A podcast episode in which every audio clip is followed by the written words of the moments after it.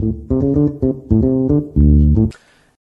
друзья, выход из Египта. Тора говорит, что сыны Израиля вышли хамушим. Это слово обычно переводят как вооруженные или оснащенные. Но есть и другой, к сожалению, смысл в этом. Пятая часть хамушим.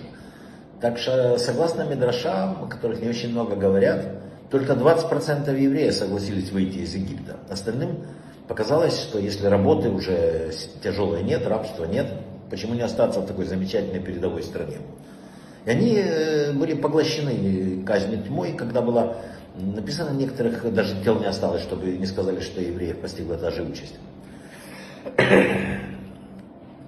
Очень много примеров было в истории такое.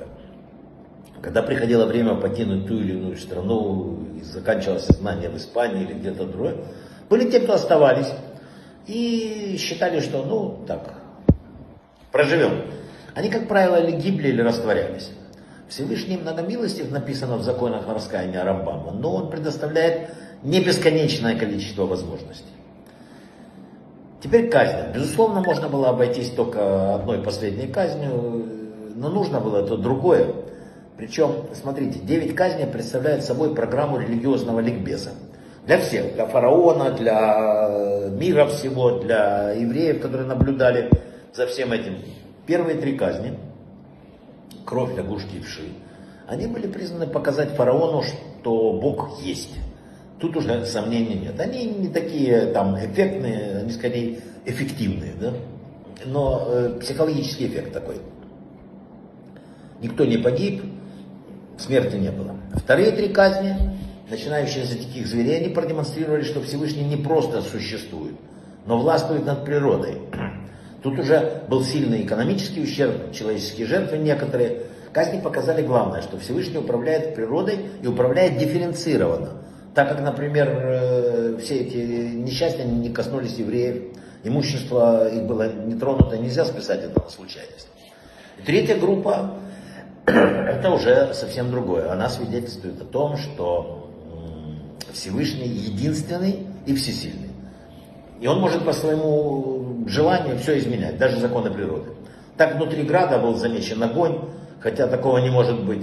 Саранча жрала не только траву, деревья, но и камни, и железо, и все, что хочешь.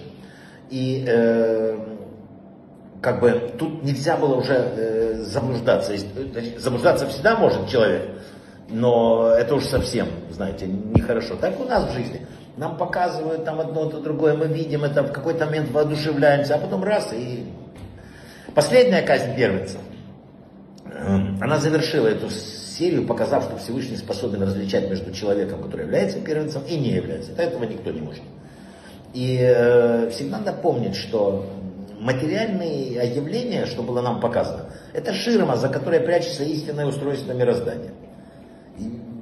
Все это, все, все истинно, правильно, все, все идет за одним. За духовным уровнем людей и поступками. Остальное все придумано.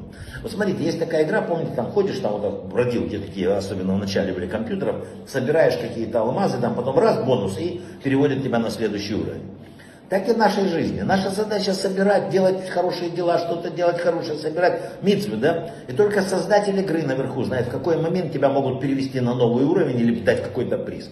Наше дело э, двигаться, играть. Фараон э, рассказывает нам много о фараоне. И специально для того, чтобы я, понять, что у нас тоже есть фараон. В нас есть Маше, слава Богу. У каждого по-разному там. Но в чем проблема фараона? Если человек считает, что его интересы его видение определяет, что такое добро и зло, он на пагубном пути. Потому что он все пропускает через свой интерес, через свое, он, человек не может быть объективным. Надо смотреть. Причина в том, что мы часто бываем слишком близки к ситуации, поэтому не способны раскрыть ее или осознать. Коль скоро фараон говорил непосредственно с Маше, он принимал все это близко к сердцу, это, он уже был сторона конфликта, да? И чем ночь темнее, тем звезды ярче. Да? Фараон, он, как многие из нас, когда мы вплотную подходим к ситуации, ошибочно полагал, что знает, как правильно себя вести.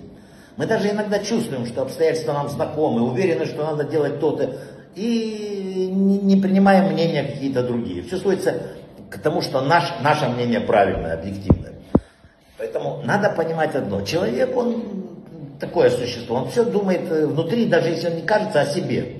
У него нет объективности, объективность отступает. Когда человека есть эмоции, когда у него есть э, там всплеск адреналина, нет эмоций, нет никакой объективности. И вообще надо не бояться понимать одно. Нельзя вдруг стать ангелом. Тора от нас этого не требует, она все описывает последовательный выход из Египта.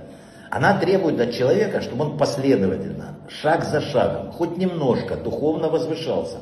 И этот духовный рост должен реализовываться в его практической ежедневной жизни. Все, больше ничего. Брахава от слаха.